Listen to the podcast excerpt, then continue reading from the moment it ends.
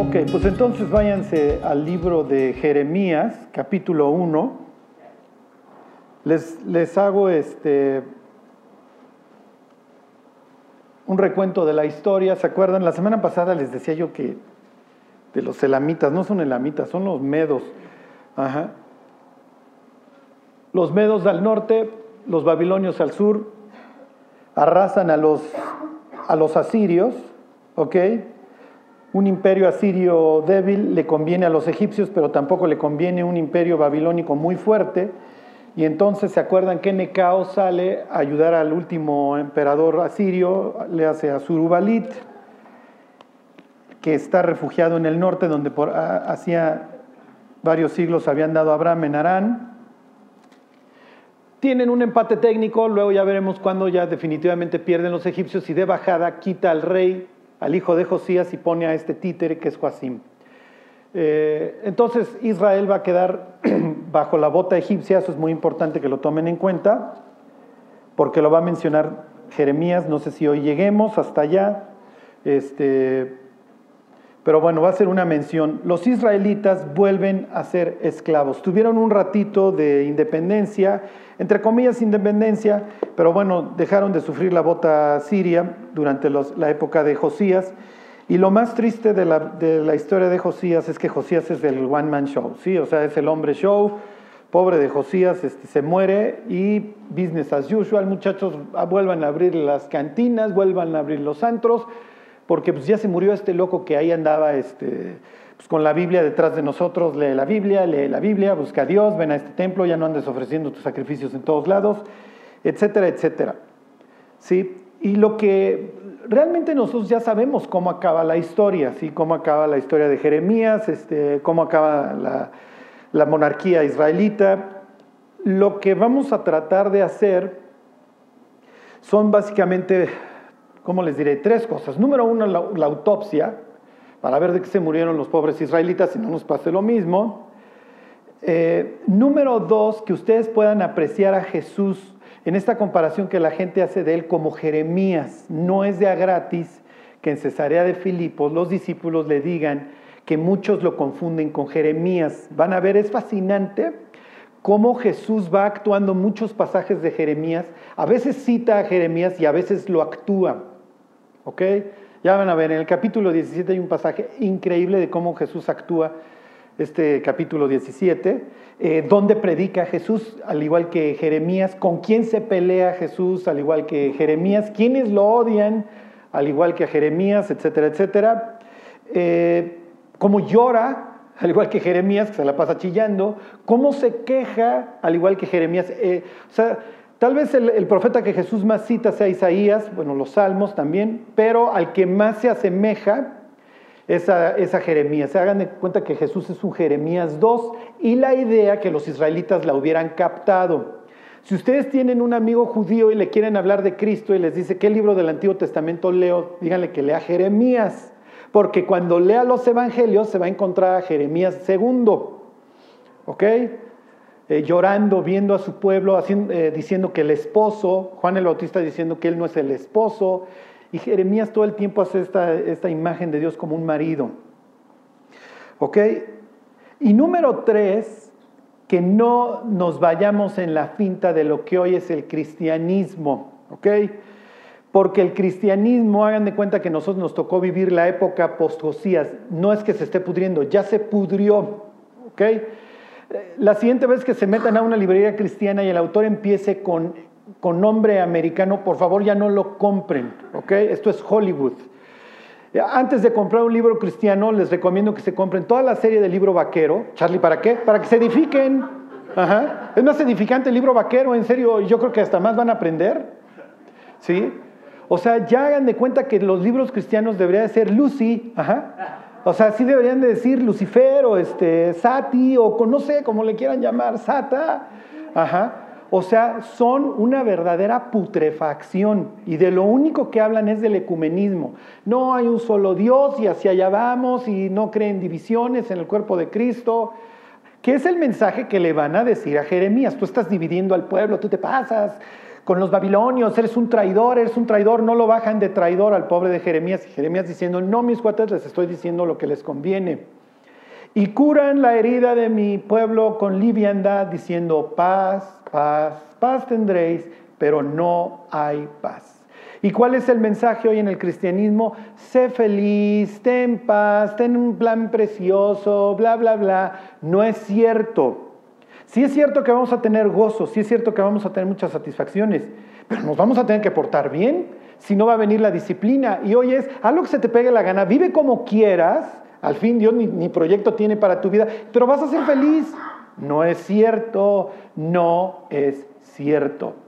Darle la suave a las gentes no les funciona, no sirve. Y es lo que Jeremías se va a dedicar a hacer. Claro, el sacerdote venía en el currículum. Tú, Jeremías, estás regado. ¿Se acuerdan? Ustedes los sacerdotes están regados por todo el país. La semana pasada les dije que Anatot, este, por cierto, es que la semana pasada mi hámster estaba muy acelerado. Era una ciudad que habían donado los efraimitas, si mal no recuerdo, la donan los benjamitas, que está bien cerca de Jerusalén. En el capítulo 21 de Josué viene las 48 ciudades que le tenían que dar las, diversas tribus, las doce tribus, a los sacerdotes para que estuvieran regados por todos lados y se dedicaran a enseñar. Ok, a ver, váyanse al libro de Habacuc, no, perdón, de Malaquías, capítulo 2, versículo 7, y con eso ya me vuelvo a meter a la historia de Jeremías. Se los digo nuevamente como introducción y como parte de nuestro ministerio porque los labios del sacerdote deben de guardar el conocimiento. O sea, Dios está esperando que sus hijos no sean unos ignorantes, sino que lo conozcan como a través de caminar con Él y a través de pasar tiempo con la Biblia. Ahorita lo vamos a ver. Y de sus labios el pueblo buscará la ley. ¿Por qué? ¿Qué dice? Malach quiere decir mensajero, ya Dios, Malaquías, de ahí viene el nombre, es el mensajero del Señor. Entonces, de eso trata el libro, de los mensajeros, de que va a venir Juan el Bautista como mensajero para anunciar el camino del Señor, bla, bla, bla. Entonces dice que esta era la labor del sacerdote, ¿ok? Y de su boca el pueblo buscará la ley. ¿Por qué? Porque mensajero es de Dios. Y la Biblia dice que cada uno de los que se convierten en hijos de Dios se vuelven en mensajeros de Dios. Y entonces de sus labios el pueblo, el incrédulo, buscará el conocimiento. Oye, tú qué sabes, oye, tú qué conoces, oye, tú que lees la Biblia. Eso es lo que está esperando Dios de nosotros. Que las personas nos pregunten. ¿Sí? Oye, ajá, Realmente, la siguiente vez que alguien les pregunte algo de la Biblia, denle gracias a Dios. La persona algo está viendo en sus vidas que, los está, que lo está llevando a preguntar. Espero que no les diga, oye, si tú lees la Biblia, ¿por qué chupas tanto? O, o poemas. ¿O por qué dices tantas groserías? Poemas. ¿Ok? Entonces no, no es la clase de pregunta que uno está esperando escuchar del incrédulo.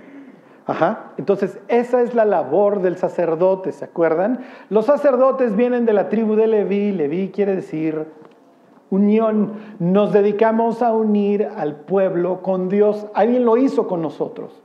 Alguien nos enseñó acerca de Dios. Alguien nos, hizo las preguntas fuertes. Cuando te mueras, ¿a dónde te vas a ir, mi cuate? No, pues al cielo. Porque todos más o menos contestamos. Yo creo que el 99 contestamos eso, ¿no? Digo, hay dos que tres son estos. Hay que, no, pues al infierno. Pero el otro 99, pues pensamos en un cielo espantoso sin nosotros, ¿están de acuerdo? Sería feo el cielo sin mí. ¿Ok? Esto es como mi hijo que la otra vez me pregunta, ¿qué se siente tener un hijo tan guapo? Pues ve y pregúntale a tu abuelo, yo le dije.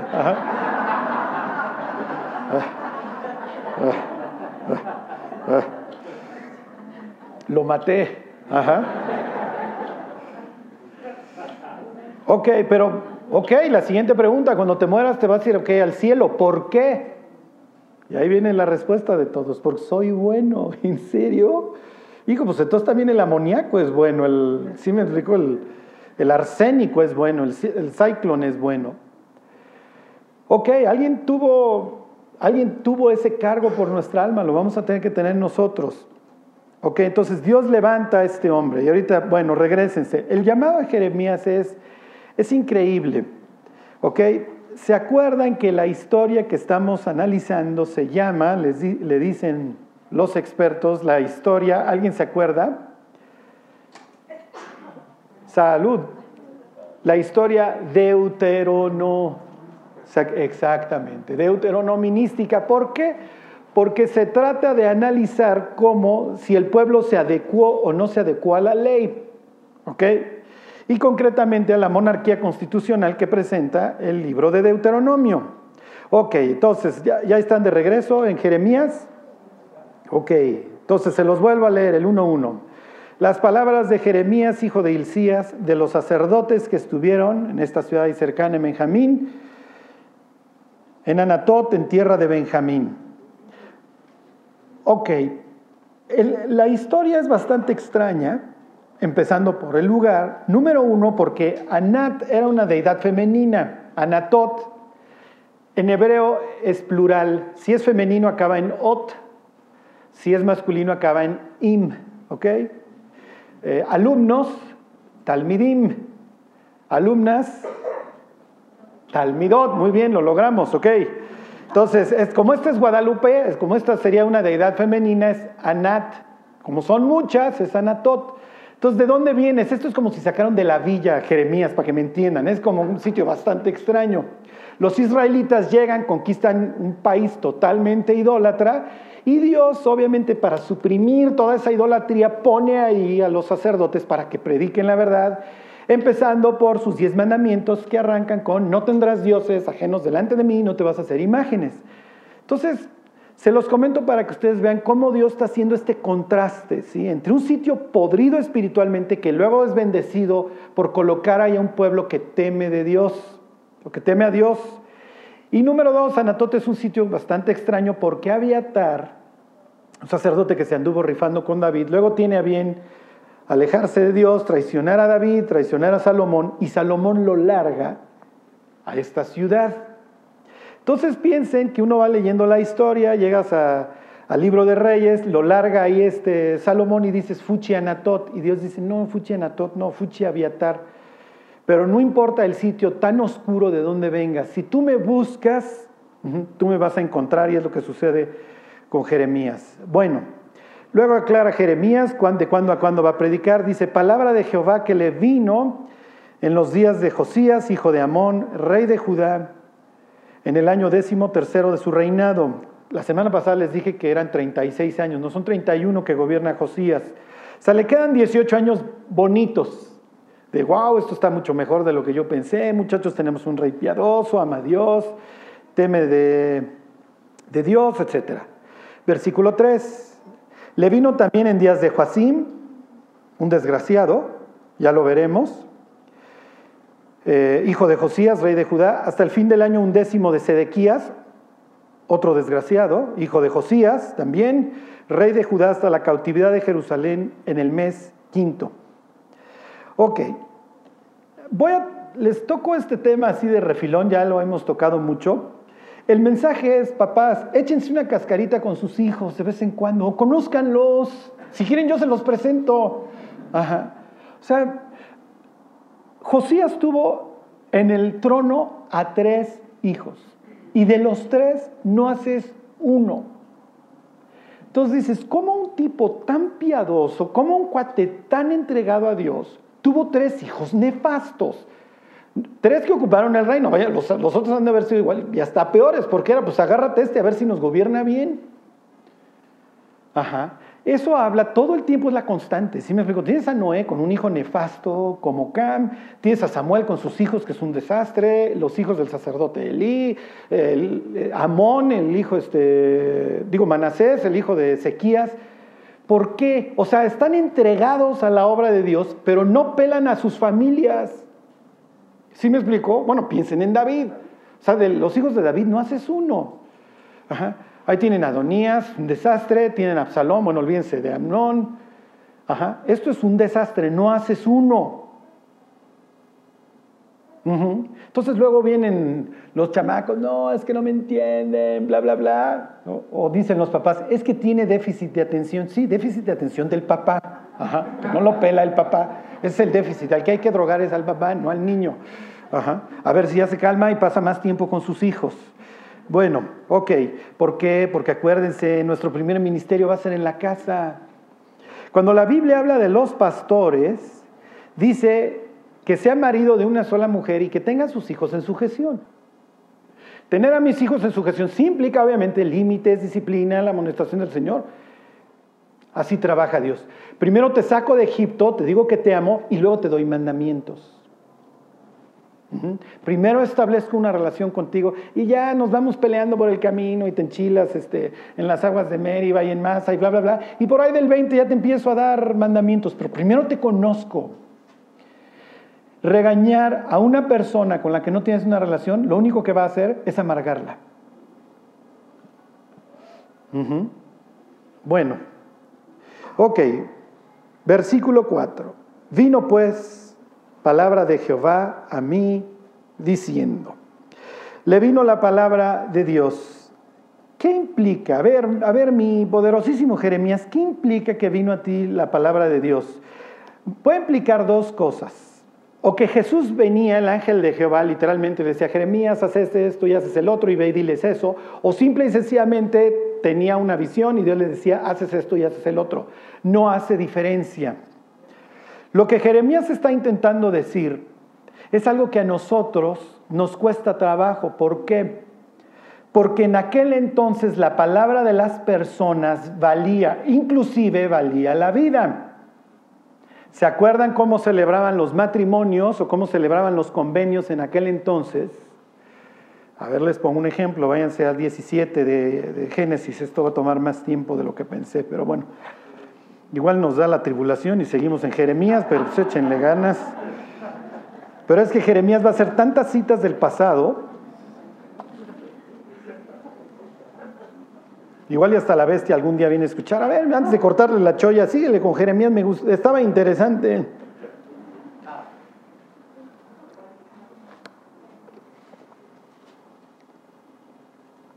Eh, 15, perdón, 15, 15. 17 tiene que ver con pacto, es la circuncisión, ¿se acuerdan de la señal? Misma expresión, misma expresión, misma expresión. Que acaba de haber guerra mundial en la zona de, en el Medio Oriente para variar. Y Abraham tuvo a bien intervenir porque se la tiene que vivir rescatando a su sobrino. Sí, ya está cohete otra vez en Las Vegas. Bueno, vamos por él, muchachos. Este, ya está cohete en Cancún. Vamos por él, muchachos. ¿Ok? Se la vive rescatando al sobrino. Este Abraham, pero pues esta vez ya se metió con gentes con las que tal vez Abraham no se quería meter. Y Dios le dice, no te preocupes, mi Abraham. Ahí están 15.1. Dice, después de estas cosas vino la palabra de Jehová a Abraham, aquí aclara Dios, en visión, ¿ok? Y le dice, no temas, Abraham, yo soy tu escudo, que buena falta le hace porque acaba de intervenir en esta guerra, y le dice, y tu galardón será sobremanera grande. Y aquí viene esto que los judíos le llaman chutzpah, que quiere decir este, que no tienes pelos en la lengua para pelearte con Dios. Ajá. Y a Abraham le sale lo paisa en ese instante. Nosotros, si se dan cuenta, somos polite, los latinos somos muy polite, no somos de en tu cara. Los orientales son en tu cara, es mejor, por lo menos sabes lo que el otro está pensando. Olvídense los colombianos y los coreanos, esos son famosos por no decirte lo que están pensando. Les da pena o por cultura no te dicen que no. Acá se dan con todo y eres sinagoga de Satanás y si te late todo el mundo se tira hasta con la cubeta, ¿ok? Y entonces le contesta Abraham, fíjense. Y respondió Abraham, Señor Jehová, ¿qué me darás? O sea, imagínense, llega Dios, te dice, oye, tengo algo increíble para ti. A ver, ¿qué me vas a dar? A ver, ¿con qué me sales ahora? Y Dios, tranquilo, mi cuate. Pero esta es la forma en la que se llevan, ¿ok? Lo mismo vamos a ver en el libro de Jeremías. Todo el tiempo Jeremías quejándose. Y con razón, ¿eh? Y con mucha razón. Porque obviamente Jeremías se lo está llevando el tren. Y es así como Dios, ¿a qué me mandaste? O sea, nunca leí las letras chiquitas del convenio. ¿Ok? Entonces, fíjese la respuesta en el contexto. Señor Jehová, ¿qué me darás siendo así, que ando sin hijo? Porque pues esa era la promesa, vete de tu tierra, yo te voy a hacer una gran nación. Pues, ¿cuál nación? siendo sin hijo, y el mayordomo de mi casa es Damaseno, este sirio, este, este arameo, y el mayordomo de mi casa es Eliezer, o sea, como diciendo, le voy a acabar heredando a este tipo, que ni siquiera es mi hijo.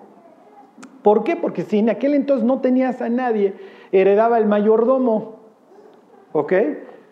Y Eliezer es un buen tipo, ¿no? Porque cualquier día yo creo que le quería dar cianuro y pues quedarse ahora sí con toda la machaca, pero Eliezer es un buen tipo. Y entonces se sigue quejando a Abraham y le dice, mira que no me has dado prole, y aquí que será mi heredero un esclavo nacido en mi casa. Y entonces ya viene la promesa y le dice, versículo 4, vino, luego vino a él nuevamente palabra de Jehová diciendo, no te heredará este, sino un hijo tuyo será el que te heredará. Ok, entonces le viene la palabra a Jeremías, le viene la palabra a Abraham una, dos veces. Díganme un nombre de Jesús en la Biblia. Emanuel, muy bien, el ángel de Jehová, díganme otro. ¿Mm? El hijo del hombre, el príncipe, muy bien, el príncipe de paz. ¿Cómo arranca Juan? En la palabra, exactamente, el logos. En el principio era la palabra. ¿Ok? Es lo que va a decir Jeremías, tengo influencia de la palabra al igual que nosotros. ¿Ok? Entonces, para el israelita la palabra tiene un efecto. ¿Por qué? Porque la palabra es Dios personificado, porque viene y me habla, y las palabras en sí no se personifican y te hablan. Entonces, cuando Jesús nace, lo que está intentando decir Juan, toda la palabra de Dios, todo esto que, y dijo Dios, sea la luz, y dijo Dios, y dijo Dios, se encarnó, se hizo en una sola persona. El que, el que hablaba con Jesús estaba hablando con Dios. La palabra tenía un efecto sobre él. Entonces, cuando dice Jeremías, vino pues a mí palabra de Jehová, hagan de cuenta que está diciendo, me estrellé con un tráiler. La palabra de Dios tiene, tiene un efecto en la vida de las personas y para nosotros la palabra es tan importante que por ella vives o por ella mueres. Y entonces les vengo a este ejemplo. Entonces Dios le dice, te voy a cumplir lo que te prometí. ¿Ok? Y entonces le dice, versículo 9, 15, 9 y le dijo, tráeme una becerra de tres años, ¿ok? Todos estos son animales destinados al sacrificio luego ya en Levítico.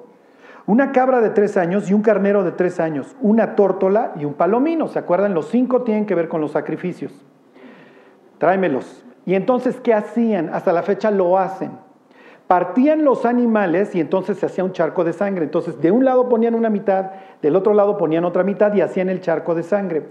Y los contratantes se volteaban a ver el uno al otro, se ponían frente al charco. Y entonces cruzaban y se volteaban a ver y se decían las cláusulas. Yo prometo, bla, bla, bla. Y entonces el otro decía, yo prometo, bla, bla, bla. En el caso del matrimonio, el papá de la novia y el papá del novio, una vez que habían convenido el precio, mataban el animal, agarraban la sangre de la tela y entonces decían, si tu hija se pone a fornicar, bla, bla, bla, conforme a lo que dice la ley, bla, bla, bla, va a ser muerta, su sangre será derramada. Y si tu hijo se pone a fornicar y bla, bla, bla, bla, su sangre será derramada. Tomen la palabra, el efecto. La palabra en este caso está sujetando a muerte a los contratantes, ¿sí se entiende? Y si efectivamente venía el incumplimiento, venía la consecuencia. En el caso de Abraham se tarda Dios en venir y entonces ahí está espantando a los opilotes, porque obviamente ya vinieron a comerse los cadáveres estos. Y entonces le dice Dios, fíjense, versículo 12, más a la caída Bueno, se los leo desde el 11. Y descendían aves de rapiña sobre los cuerpos muertos, y Abraham las ahuyentaba, mas a la caída del sol sobrecogió el sueño Abraham. Y aquí que el temor de una grande oscuridad cayó sobre él. Bla, bla, bla, bla, bla, bla. Eh, ok, versículo 17. Me brinco al 17. Ok, entonces piensen, ahí está en tinieblas, ya está espantando los opilotes. Versículo 17. Y sucedió que puesto el sol, y ya oscurecido se veía un horno humeando y una antorcha de fuego que pasaba por entre los animales divididos. En aquel día hizo Jehová un pacto con Abraham diciendo, a tu descendencia dará esta tierra, desde el río de Egipto hasta el río grande, el río Éufrates y la tierra de los bla, bla, bla, bla. Te lo voy a cumplir, Abraham. Cruza Dios, ahí está la llama, ahí está el fuego encendido. Esta es una de las varias formas en la que Dios se manifiesta en la Biblia, como el fuego consumidor. Y cuando va a cruzar Abraham, ¿qué sucede? No, mi amigo, no. Porque si tú en este caso te obligas con sangre, te voy a tener que matar. El único que se va a obligar en este caso a Abraham, que va a cruzar para adelante y para atrás, soy yo. Y en ese instante Dios está condenando a muerte a Jesús. Por eso es que Cristo muere en una cruz. Porque el día que nosotros incumpliéramos, alguien tenía que morir. Porque el pacto se había firmado con sangre y Dios había dado su palabra. Ok, váyanse a Isaías 55. Y se los digo en el contexto. La palabra, aunque ustedes no lo crean, esta les voy a poner un ejemplo dramático, las palabras para el israelita tienen un efecto en las personas. Pero no solamente para el israelita, esto es una ley universal. Y no sé si han visto todas estas personas que hacen sus experimentos en donde le hablan a los hielos, ¿sí los han visto? Y les dicen puras cosas agradables y los cristalitos, o les ponen música agradable y los cristalitos bonitos. Y les dicen puras groserías y todos los cristales del hielo espantosos. Lo mismo con la música. Las palabras tienen un efecto. Dice Pablo, ninguna palabra corrompida salga de vuestra boca sino cuál, la necesaria para qué. Ahorita lo vemos, ¿eh? porque es lo que le va a comisionar Dios a Jeremías. Te estoy poniendo para arrancar, para destruir, pero también para plantar y para edificar. Y hay palabras, dice, y con toda la razón, y todos lo sabemos, hay palabras, hay hombres cuyas palabras son como golpes de espada. Mas la palabra de los sabios, dice en el mismo versículo ahí don Salomón, son como medicina. Y ustedes saben las palabras que están saliendo de su boca, hacia sus hijos, hacia sus empleados, hacia las personas que tienen a su alrededor. Y muchos están destruyendo literalmente las vidas de otras personas con su lengua. Hay gentes que abren la boca y como dice Pablo, es un sepulcro abierto. Su garganta literalmente se abre y lo único que sale son gases, toxinas, bacterias que van a destruir. Para que lo tomen en cuenta, nuestra lengua tiene la capacidad de construir o, y ya saben cuál es más fácil, ya saben cuál es mucho más fácil Destruir es mucho más fácil. Considérenlo. Y pídanle a Dios, como dice, pon guarda sobre mi boca, Señor. Porque todos hemos visto gente abusiva que cuando se arranca ya no la frenas. Y que luego vienen con la cola entre las patas, perdóname, pero es que sí te quiero. No, mi cuate, ya destruiste. Bueno, pero ya le estoy echando mertiolate. Sí, pero ya mejor ya no abras las heridas. Porque por tus palabras, dice Jesús que serás juzgado y vas a ser por ellas o condenado o justificado. ¿Qué tanto valor tienen nuestras palabras? Que nuestra salvación depende de ella. Que si confesares con tu boca. Si tu boca confiesa, Jesús es el Señor y, está saliendo de tu corazón y entiendes que Dios lo levantó a los muertos porque antes pagó por tus pecados y el infierno, serás salvo. Porque con la boca, dice Pablo, se confiesa para salvación. Ellos lo entendían. Claro, como la palabra hoy decimos se las lleva el viento, no entendemos que nuestras palabras tienen un efecto en los que nos escuchan. Es increíble que tú puedas hablar con una persona y la persona se vaya y después de la plática te diga, me siento mucho más tranquilo. ¿Sí? Tus palabras fueron medicina.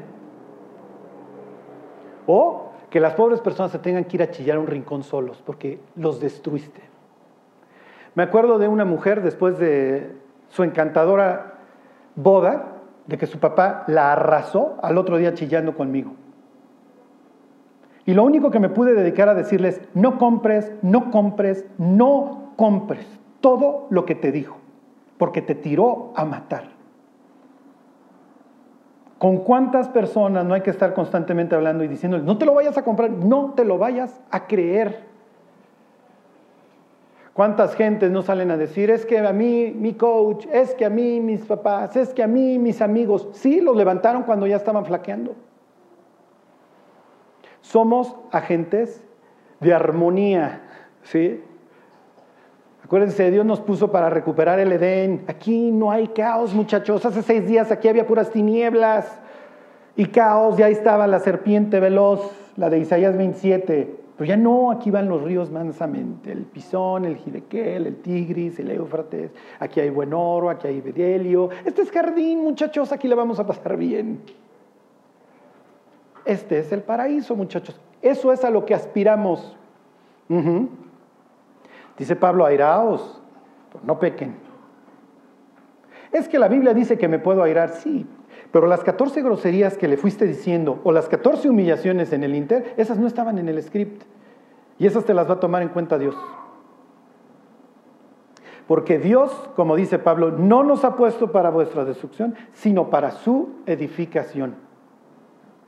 Ok, si nuestras palabras tienen un efecto, bueno, pues ahora imagínense la palabra de Dios. A veces nos frustramos porque es que le hablo de Cristo y no pasa nada. Sí, sí está pasando, dale tiempo a la palabra. Ahí está en Isaías 55. Dice, versículo 10, porque como desciende de los cielos la lluvia y la nieve, y no vuelve allá, sino que riega la tierra y la hace germinar y producir, y da semilla al que siembra y pan al que come, así será mi palabra que sale de mi boca. No volverá a mi vacía, sino que hará lo que yo quiero y será prosperada en aquello para que la envíe. La palabra de Dios nunca regresa vacía, jamás. Tiene un efecto. Bueno, nadie echa una semilla de aguacate y está esperando al otro día un aguacatero, ¿sí me explicó? Lo mismo es con la palabra, no se desesperen. Síganla enseñando, síganla predicando. No se preocupen, la palabra de suyo lleva fruto. Ajá. La otra vez me decía un muchacho que es cantante, me dice, me invitaron a una iglesia porque quieren un evento de alcance. Y me preguntaron por el artista fulano que si era conveniente invitarlo y les dije, no, porque igual te llega borracho. Bueno, pero, ok, esto es lo que las iglesias hoy están usando. Este es el parámetro. Tomo a alguien famoso para que la gente venga.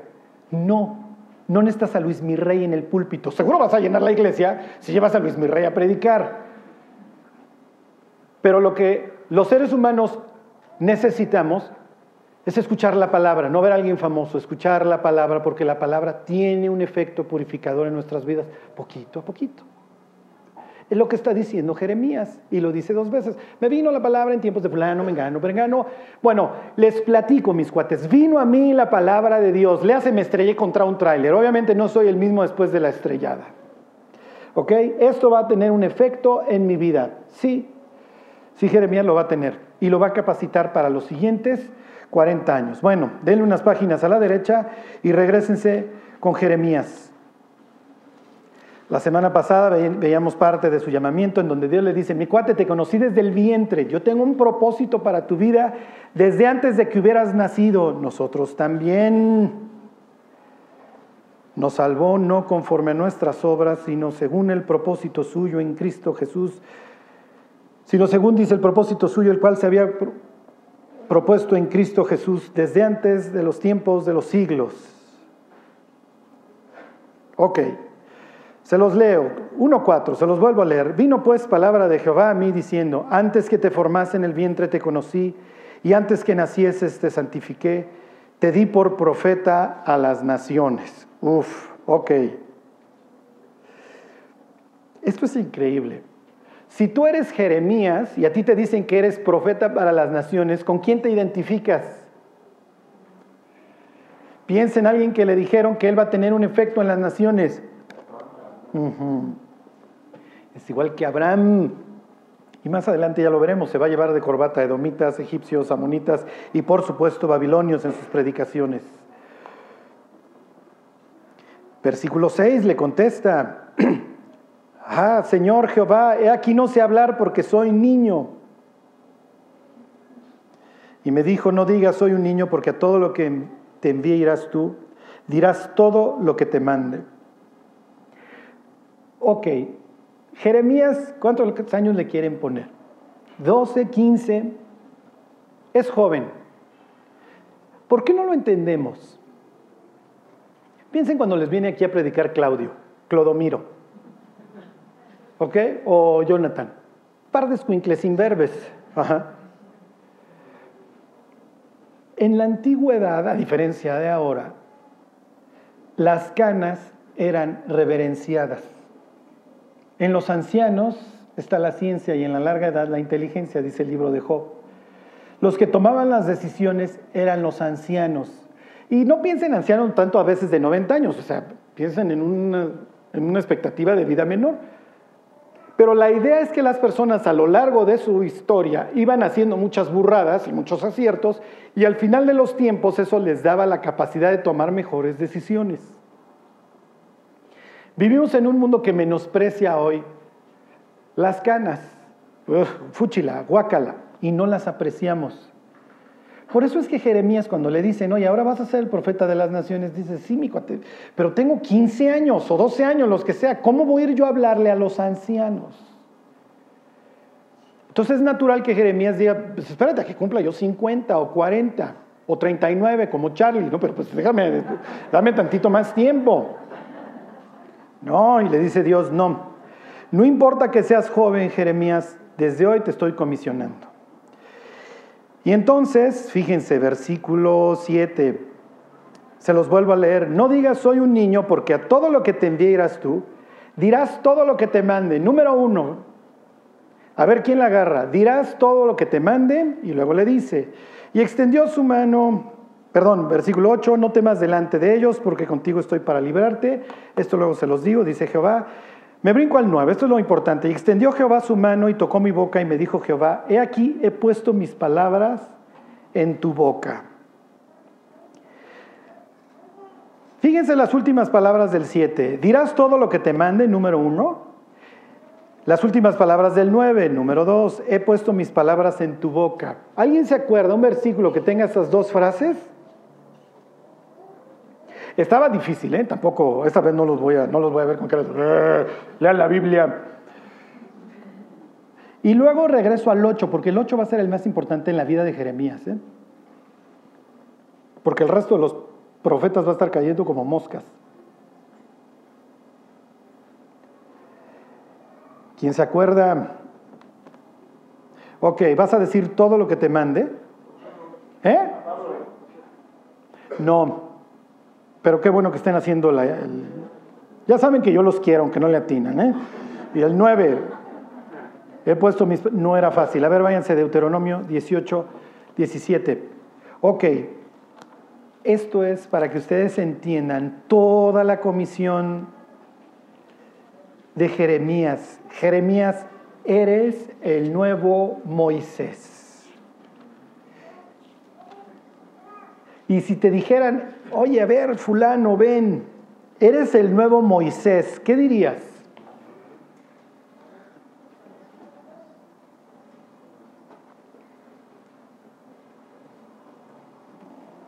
¿Qué dirías?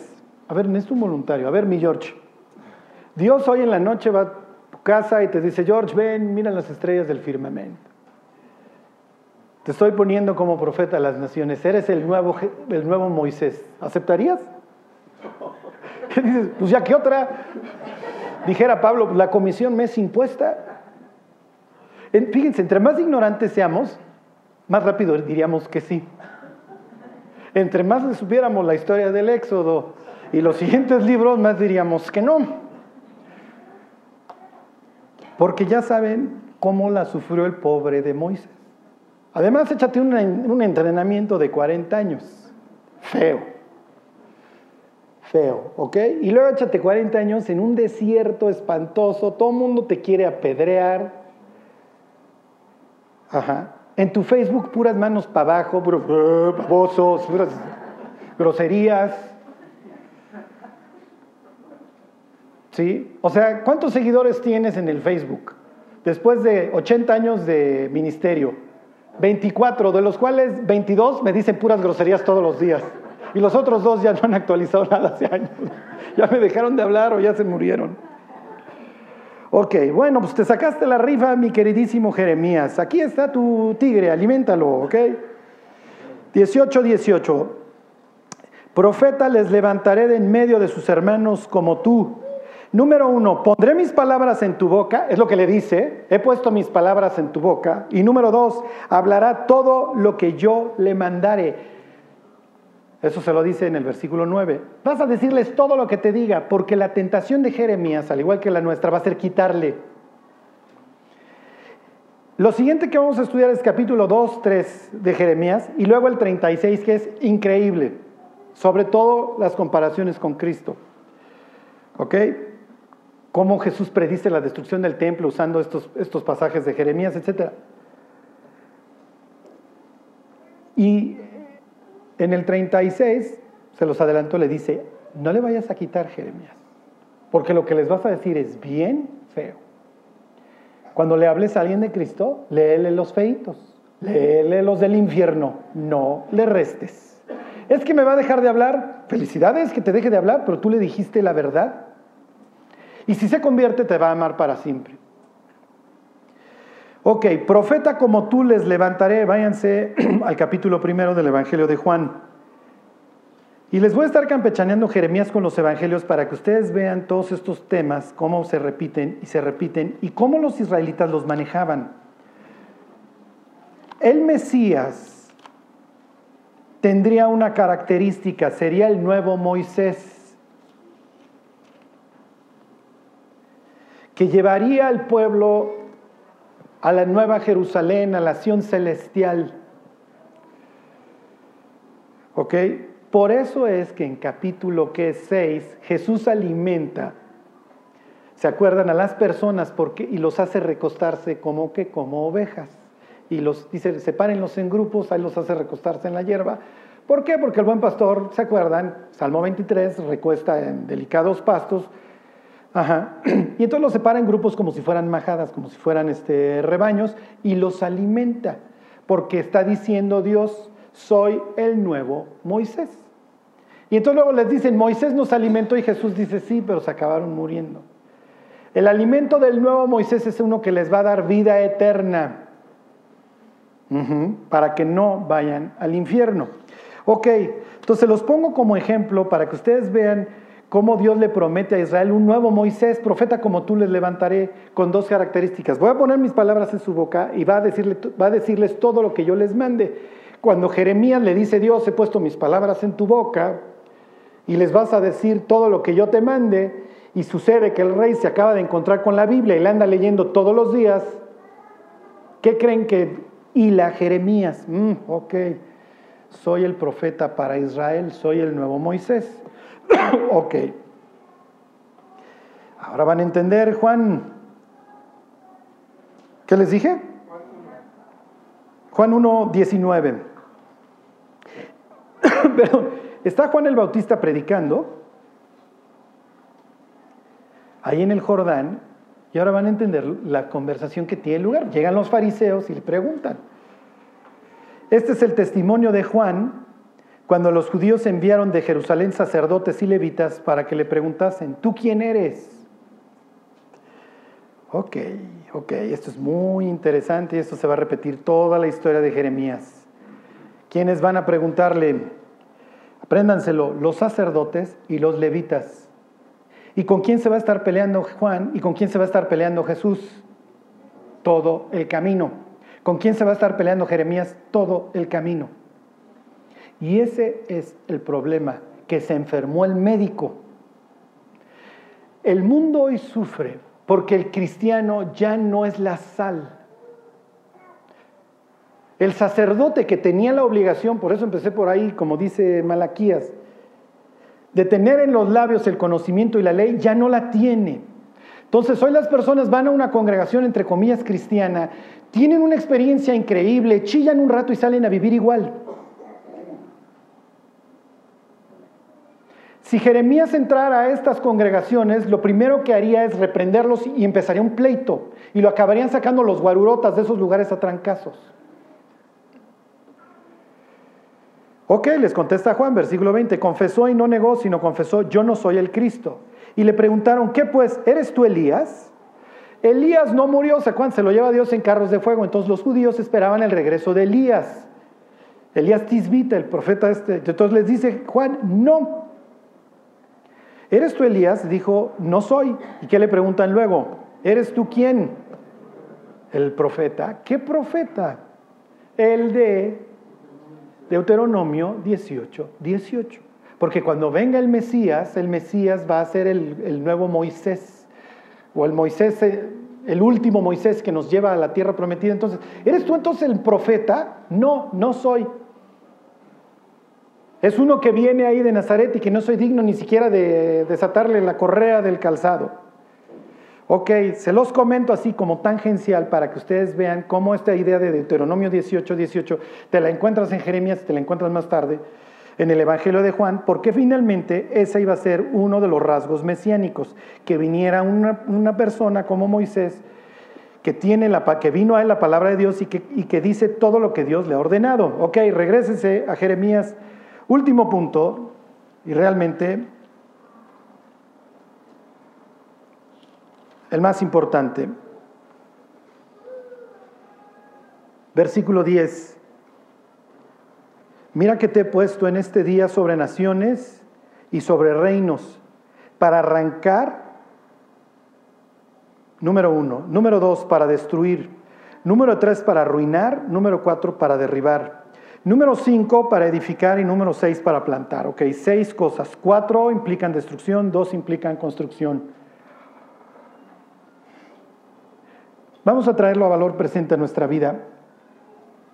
¿Qué tienes que destruir?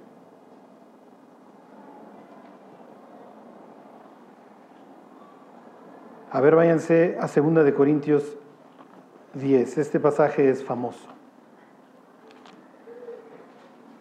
Cuando nosotros llegamos a Cristo, dice la Biblia, llegamos muertos en nuestros delitos y pecados.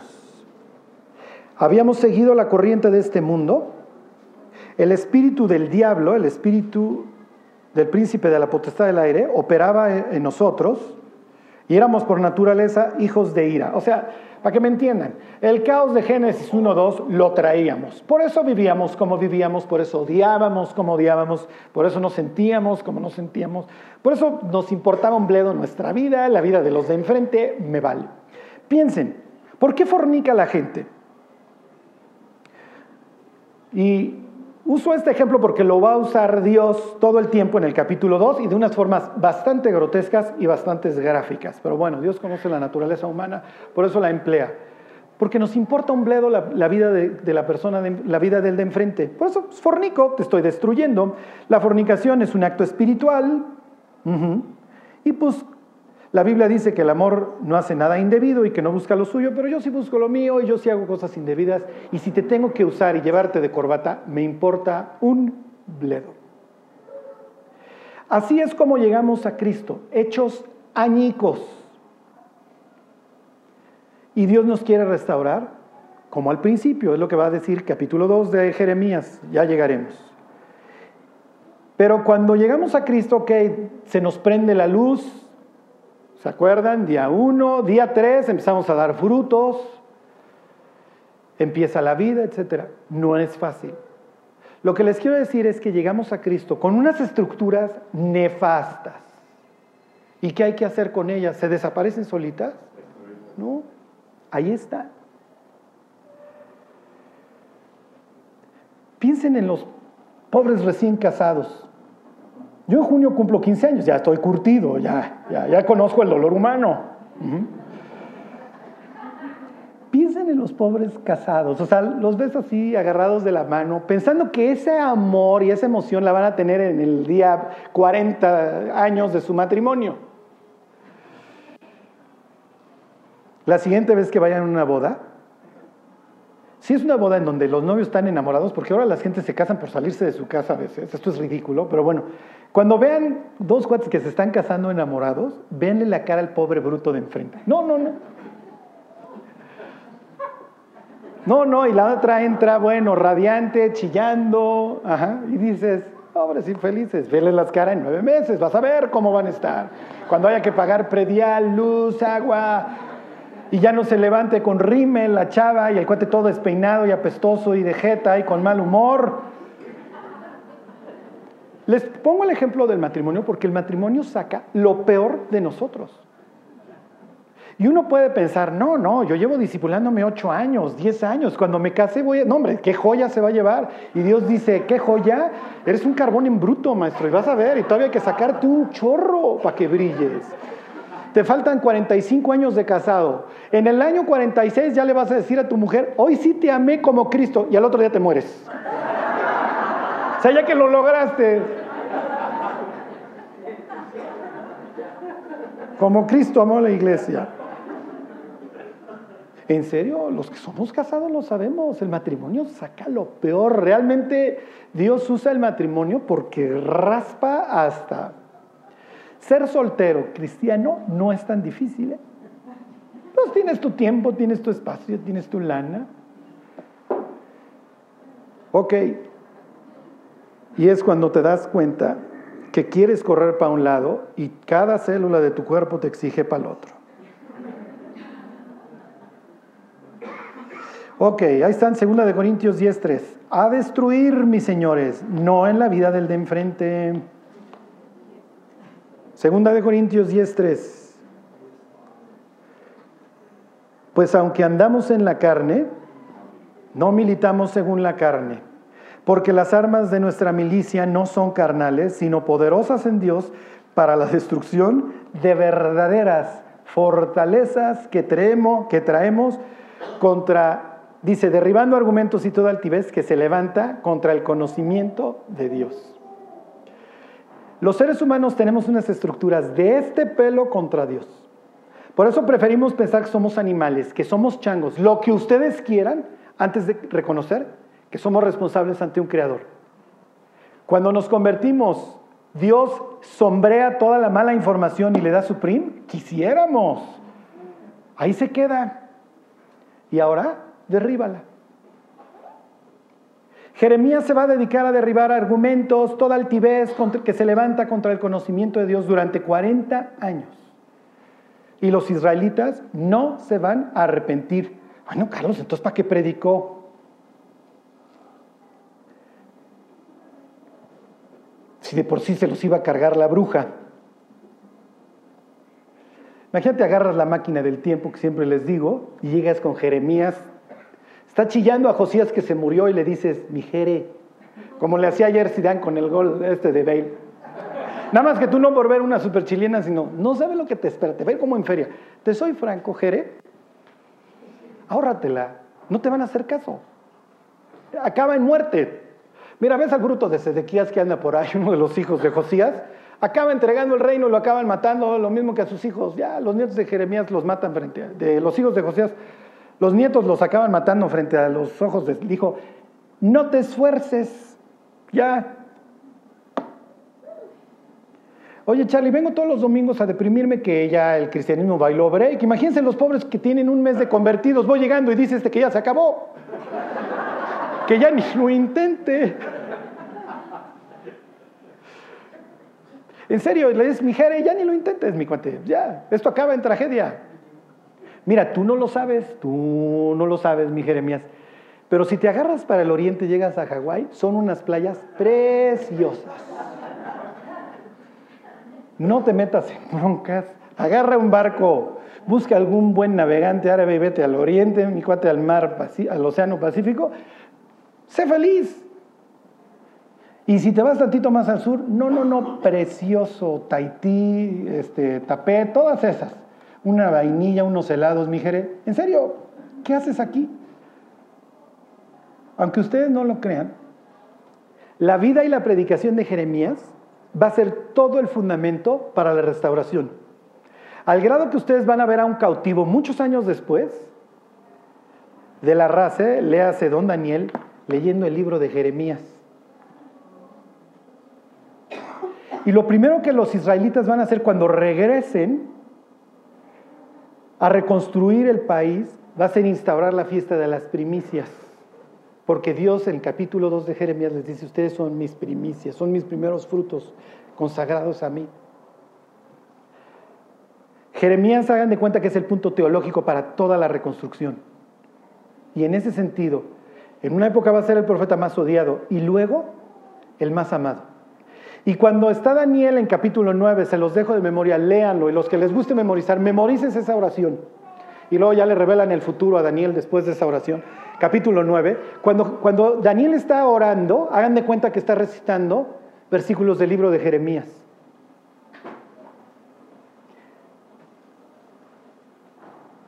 Ok. La próxima semana le seguimos con esto de destruir y construir y de plantar. Solo les voy a decir que nosotros tenemos un privilegio gigante. Destruir es bien fácil, ¿eh? Piensen en esas personas que califican, ese es un perdedor. Y Dios, como dice la Biblia, como humo, nada más los voltea a ver como un humo que se te mete en los ojos. Por eso la Biblia dice que el que se humillare, Dios lo exaltará, pero al que se enalteciere, Dios no lo soporta.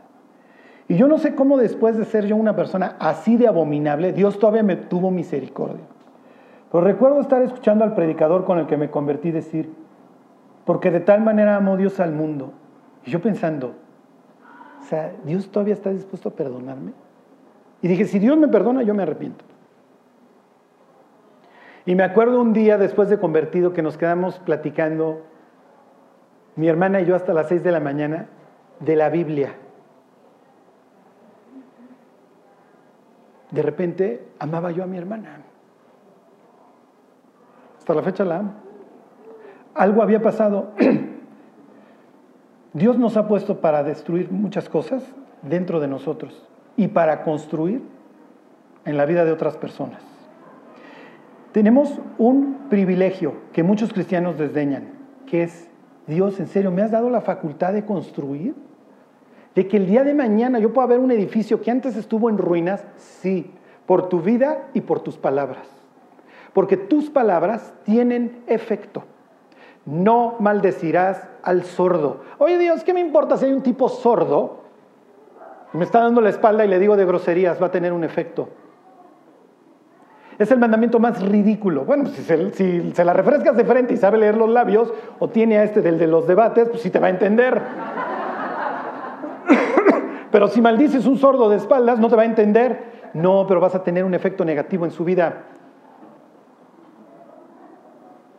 O sea que si yo le bendigo a un sordo de espaldas, ¿estoy teniendo un efecto en su vida? Sí, porque tus palabras tienen un efecto. Eres un ser celestial, llevas mi imagen. Y al portar mi imagen, tus palabras, como las mías que hicieron el universo, tienen un efecto creador o destructivo.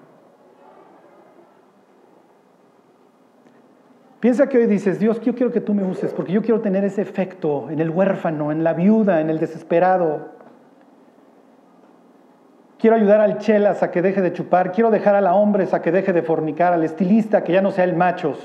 Quiero ver cómo vuelven sus rostros a Dios. Te va a decir Jesús, he puesto mis palabras en tu boca, diles todo lo que yo te mande. Y levantarás, ¿se acuerdan? Reedificarán las ruinas, ¿cómo dice? Reedificarán las ciudades arruinadas y restaurarán los escombros de muchas generaciones, levantarán los asolamientos primeros, los escombros de muchas generaciones. Eso es un cristiano, alguien que se dedica a reconstruir. Nehama, consuelo. Nehama ya, consuelo de Dios. Nemías, Así se llama el libro dedicado a un reconstructor. Ojalá cada uno de nosotros salga de aquí diciendo, Dios, cámbiame el nombre. Como se lo cambiaste a Pedro, como se lo cambiaste a fulano y a Mengano, me quiero llamar Nemías. Yo quiero que el mundo encuentre a través de mi vida tu consuelo. y que mis palabras puedan construir en el de enfrente. Y a veces serán duras y a veces serán suaves. Bueno, pues vamos a orar. ¿Va a haber final o ya no? Sí, bueno, sí hay dos al final. Dios, te damos gracias por, por tu palabra, Dios, y por este privilegio que tú nos diste de poder edificar en las personas que quisiste que estuvieran a nuestro alrededor. Nos pusiste ahí, Dios, con un propósito y con un fin, que nunca lo olvidemos, Dios. Te damos gracias, Dios, porque algún día tú hablaste a nuestros corazones paz. Te lo agradecemos todo en el nombre de Jesús nuestro Salvador. Amén.